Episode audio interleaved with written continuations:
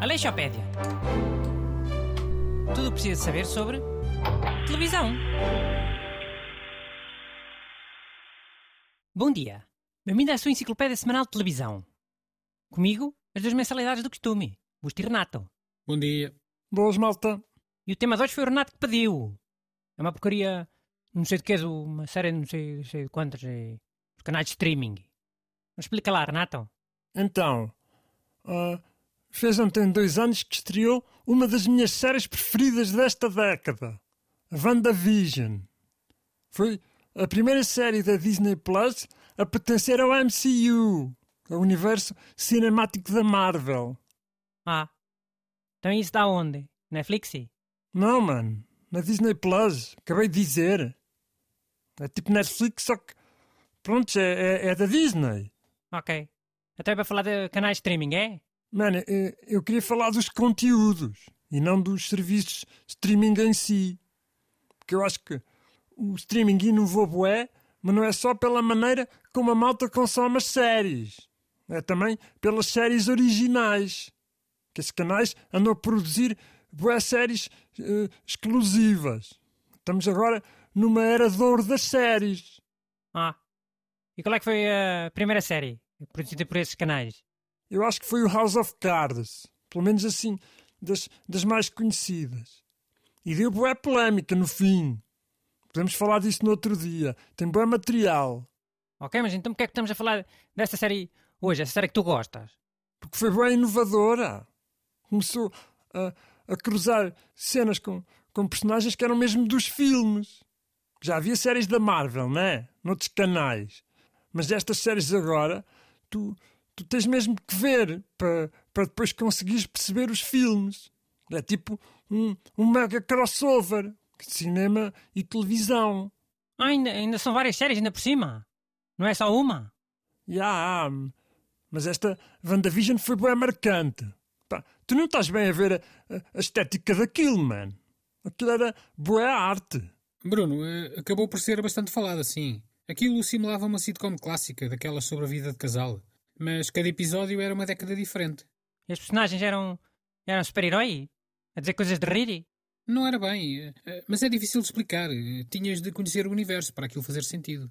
Mano, é que digo, não estavas bem a ver, meu. Aquilo tinha dois heróis dos Vingadores, não é? Mas era tudo com, pá, aqueles clichês das sitcoms antigas.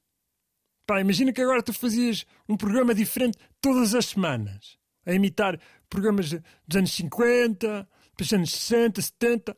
Mano, era bem inovador ou não? Olha, e eu consigo. Sei fazer muito bem imitações de programas de antigamente. Querem ver? Muito bom dia, caros ouvintes. Sejam bem-vindos a mais uma emissão do nosso excelente programa. Aqui para vos receber e moderar o debate, a minha pessoa, Dr. Bruno Aleixo. À minha direita, Engenheiro Renato, que afirma que os serviços de streaming serão o futuro. Confirma, Engenheiro Renato. LOL, já. Por acaso, acho mesmo que o futuro é a malta escolher o que é que vê. Considera então que o público é suficientemente esclarecido para decidir por si próprio. À minha esquerda, o Sr. Busto, que defende que o público é burro e que devem ser os serviços de televisão generalista a decidir os programas pelas pessoas. Estás a gozar, mas ele é mesmo gajo para achar uma coisa dessas. Não acho nada, caramba. Mas por acaso não acho que os canais generalistas devam acabar. Já, mas para quê? Só se for para as pessoas mais velhas. Começaram a mexer em tecnologia. Oh, e para a pessoa não ter que decidir, olha. Às vezes as pessoas não escolhem porque não lhes apetece. Só seca. É ligar e deixar a, a dar. Só fazer barulho de fundo. Então não ligas a televisão. Mas pões música. Ponho sempre música quando estou a trabalhar. Pá, a música não dá. A música distrai. Depois uma pessoa começa a cantar e depois já não faz nada do que tem para fazer. Tem que ser eh, ruído genérico. Eh, lá, pessoas a falarem, publicidades, coisas. Olha, eh, nos filmes e nas séries costumam pôr aquele, aquele ruído indistinto. Sabem o que é? Quando as personagens estão num restaurante ou numa festa, pessoas a falar. Ah, é, aquele que soube sempre de fundo. Sim, e isso tem mesmo de ser indistinto. Eh, Não se podem perceber frases nem palavras. Eh, Senão distrai a atenção do espectador. eh, Como a música te faz a ti. Ah, pois, faz sentido. Mas as pessoas gravam o quê? Assim, palavras ao calha? Ou é tipo mais pessoas a falar em estrangeiro, para ninguém perceber? Estrangeiro não, porque as línguas não têm a mesma sonoridade. Por exemplo, se for para parecer português, não podes pôr inglês. Nem espanhol. Podes pôr russo.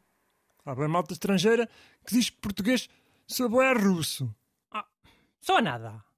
O que sou quase é, é catalão. Não é? Costumava dar um, um teledisco no Sol Música. Parecia mesmo que ele estava a cantar em português. Só que depois não se percebia nada. Eu vou ver, vou ver se encontro. Espera lá. Eu acho que ainda sei o nome. E há, por acaso, catalão também parece bué. Ah, bem,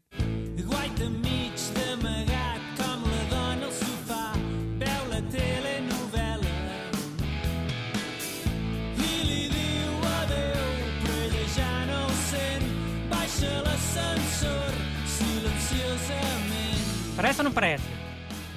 Vou já patentear esta ideia. Catalães a falar de fundo nas novelas portuguesas.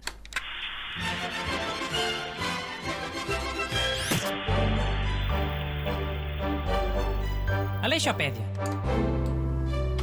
Tudo precisa saber sobre televisão.